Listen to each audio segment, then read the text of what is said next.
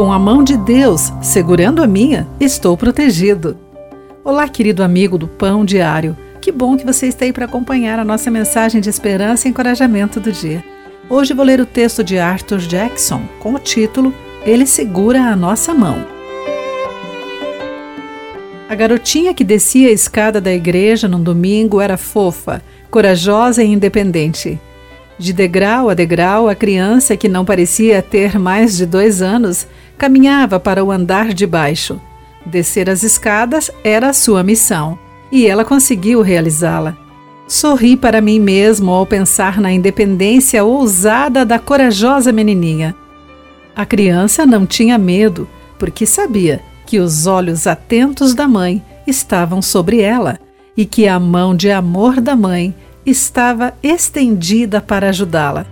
Isso adequadamente retrata a prontidão do Senhor em ajudar os seus filhos à medida que eles caminham pela vida com tantas incertezas. A passagem bíblica de hoje inclui duas referências à mão, como em Isaías 41, versículos entre 8 e 13. Depois de aconselhar seu povo a não temer nem desanimar, o Senhor lhes disse: Com minha vitoriosa mão direita o sustentarei. Muitas crianças ansiosas e temerosas têm sido sustentadas pela força dos pais. Nisso, o poder de Deus se revela. Na segunda referência, a mão, é o Senhor quem age para garantir a segurança dos seus, pois eu o seguro pela mão direita. Eu, o Senhor, seu Deus.